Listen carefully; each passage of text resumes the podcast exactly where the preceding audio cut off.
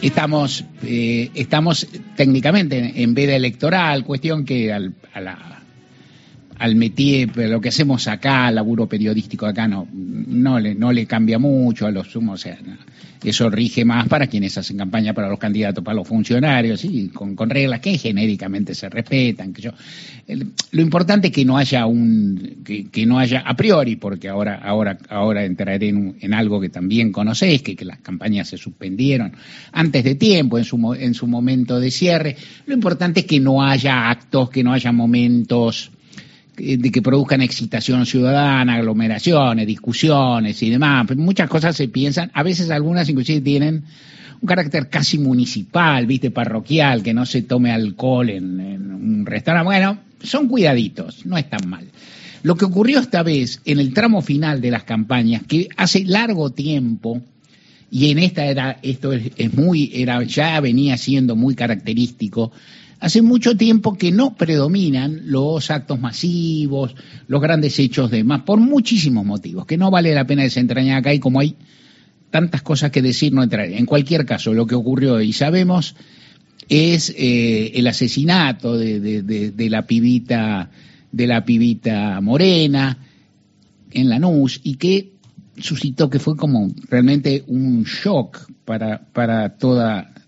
creo que para una parte llamativa de la sociedad argentina, ciertamente para su gente cercana y demás. Ayer se produjo eh, casi literalmente, dicen en el obelisco, ¿viste? Es una forma de decir, porque en la rotonda que rodea el obelisco, ponele, se produjo un hecho tremendo de violencia policial y estatal hasta que se disierna lo contrario, un hecho que da toda la impresión de ser violencia institucional, que fue que en el contexto de una movilización muy pequeña en términos numéricos, de un grupo también muy pequeño en términos de convocatoria, que yo casi digo me dedico a la política y no lo conocía, lo cual no, no, no, no significa un desdén, sino a veces una falta de conocimiento de uno, pero estoy diciendo, bueno, no, no, no era un hecho de los masivos que se pueden ocurrir ahí, y ocurrió, eh, había sí una, una básica cobertura periodística, lo que es imprescindible en esos hechos, y la policía de la ciudad de Buenos Aires reprimió en forma brutal, innecesaria, superioridad numérica a los manifestantes y en ese contexto algunos fueron arrojados al piso y era el caso de Facundo Molares, que es un que fue un militante, un hombre con, intensa participación política, un hombre que fue periodista, que recorrió varios países de la región y que murió, y todo indica que murió como consecuencia del exceso de violencia policial ejercido en quien tenía ciertamente algunas dificultades de salud previas y preexistentes, pero y que todas esas cosas deben investigarse profundamente y que en principio rige un estado de sospecha y en todo caso eh, que remite a momentos muy, muy brutales de, la Argentina y demás. Y se produjeron a partir de eso los alineamientos que son claros, también clásicos en la Argentina, el gobierno de la ciudad defendiendo el accionar policial, así es decir, a ojos cerrados, reivindicando a Horacio Rodríguez Larreta, Alberto Crescenti, que es médico titular del SAME, dando, hablando de un hecho en el que no estuvo, ¿no? O sea, un médico diciendo yo no lo vi, pero me parece que murió. Y sí, sí, digo, vos como médico, ¿alguna vez firmaste una autopsia sin ver al cuerpo? Digo, no, Crescenti, que, ha tenido montones. Y que es un tipo que tiene una trayectoria y uno lo ve, digo, no, no, a uno no le pinta la peor persona que hay en el, en el, en, en, pero, pero que ha dicho cosas que no se decir en momentos en que, claro, la sensibilidad política es muy alta y pasan todas estas cosas. Luego de esto, casi simultáneamente se produjeron dos crímenes, eh, de lo que uno podría llamar de delito común en el Gran Buenos Aires, ¿no? Asalto a dos personas, un médico, un médico muy apreciado, un profesor, qué sé yo, en lugar del Gran Buenos Aires, crimen, robos, qué sé yo, con violencia, se ignoran ciertas características. Todo esto tiñe, las campañas se suspendieron, lo cual es lo menos que se puede hacer, pero de todas formas es algo que se debe hacer y no está del todo mal. Y todo eso tiñe, arroja a partido de Morena que causa una conmoción súper especial, más extendida que la del caso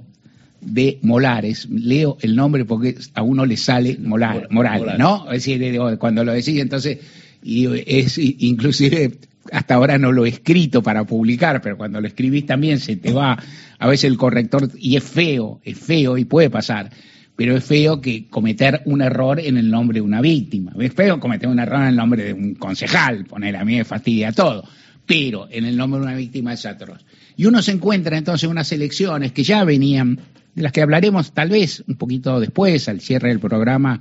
con algún detalle o algún rizo más pero que algo que si llegan unas elecciones que de por sí son difíciles, que venían envueltas en un manto de desafección, de apatía, con dudas acerca de la cantidad de argentinos y argentinas que iban a participar, considerando, presumiendo que iban a participar menos personas que el alto nivel que es habitual en las elecciones argentinas, con grandes incertidumbres acerca del resultado. Y este final de campaña, que no es de otra cosa,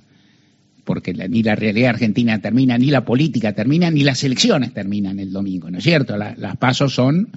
una etapa intermedia. Hay por lo menos una elección nacional más, que son las elecciones generales, y bien posiblemente dos, ¿no? Es decir, que serían en tal caso la segunda vuelta. Pero todo esto tiñe, abruma y genera un par de, eh, de reflexiones muy endebles que te, que te quiero formular. Asumiendo algo, en primer lugar, eh, cada quien comunica como, como más o menos le parece, cuando uno es profesional, tiene la carga de pensar lo que dice y no decir todo lo que piensa. Decir todo lo que piensa es algo que se puede hacer en el consultorio de un terapeuta por ahí en una conversación muy personal con un grupo de amigos, de personas, con una conversación de familia, ¿por qué no?, de pareja eventualmente. Y delante de un micrófono hay que ser,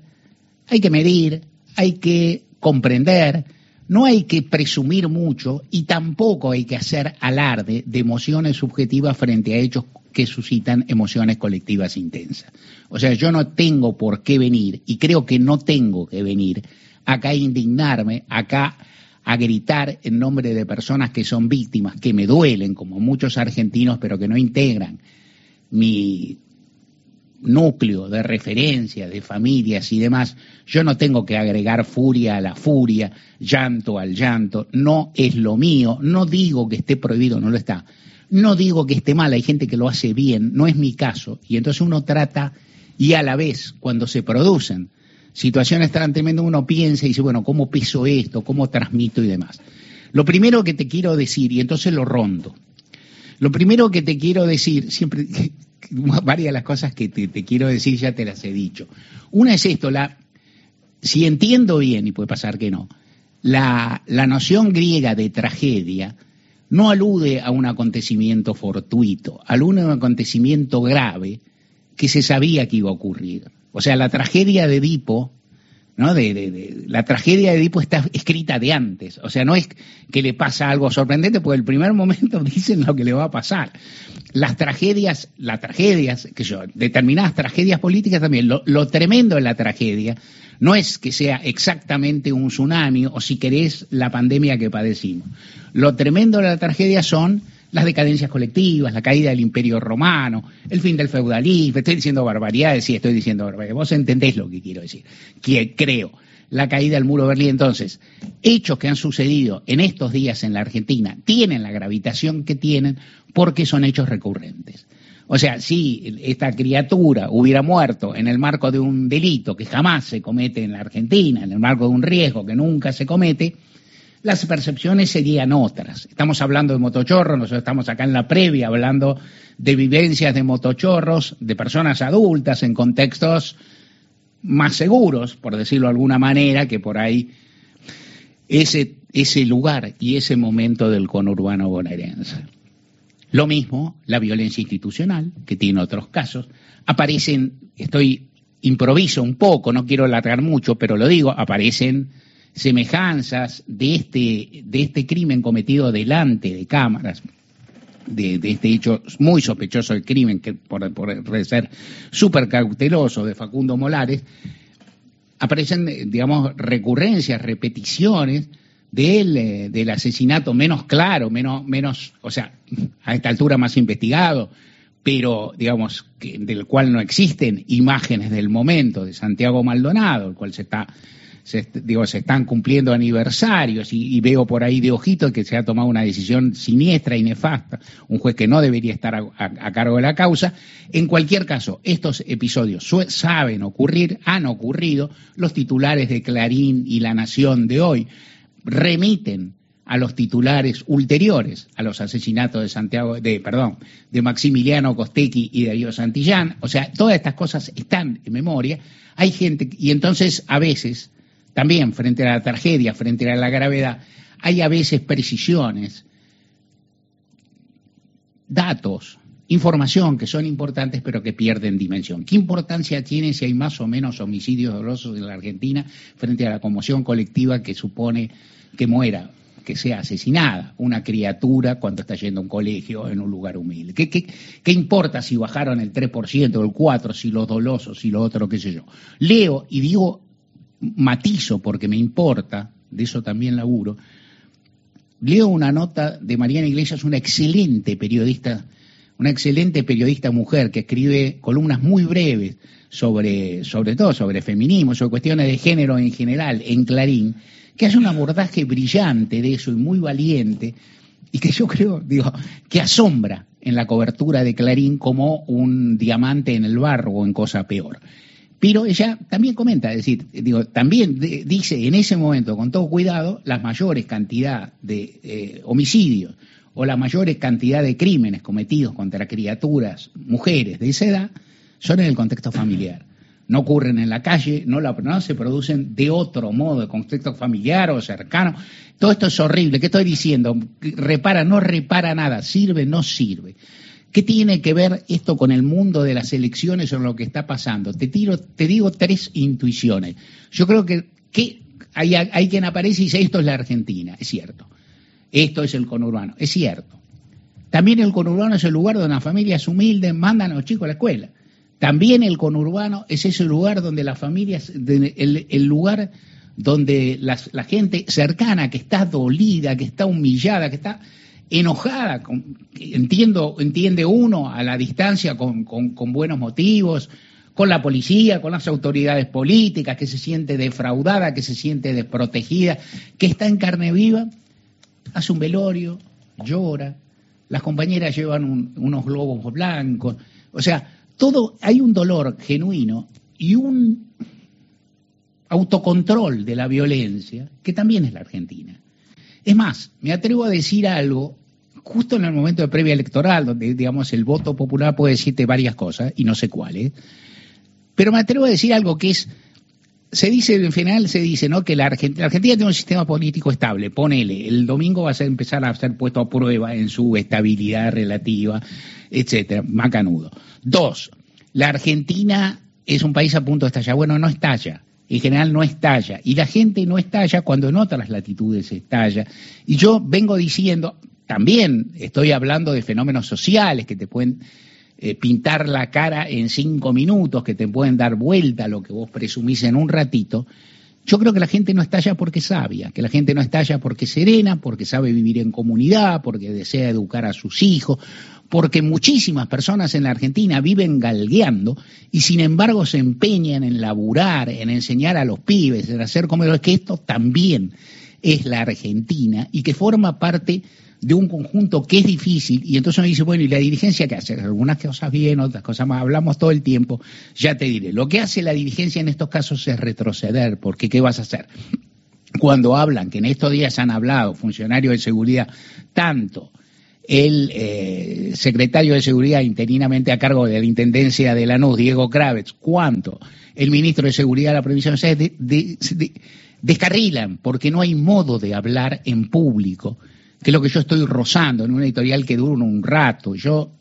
bien o mal, sé de lo que hablo, lo pienso antes, soy un profesional, a nadie, quiero decir, mis, mis dichos ojalá te parezcan interesantes, ojalá te sirvan de algo, pero tampoco, digamos, conmueven a la sociedad. Y entonces, en estos casos hay que ser súper cauteloso antes de hablar. No se puede hablar y dar por resuelto determinada investigación que acaba de comenzar. No se puede decir que están todos los datos, no se puede decir que un chico de 14 años cometió un delito que no cometió, y todas esas cosas no se deben decir. Y cuando uno ve eso, ve el funcionamiento de las policías, que uno sabe cómo son, que son policías bravas, que tienen un,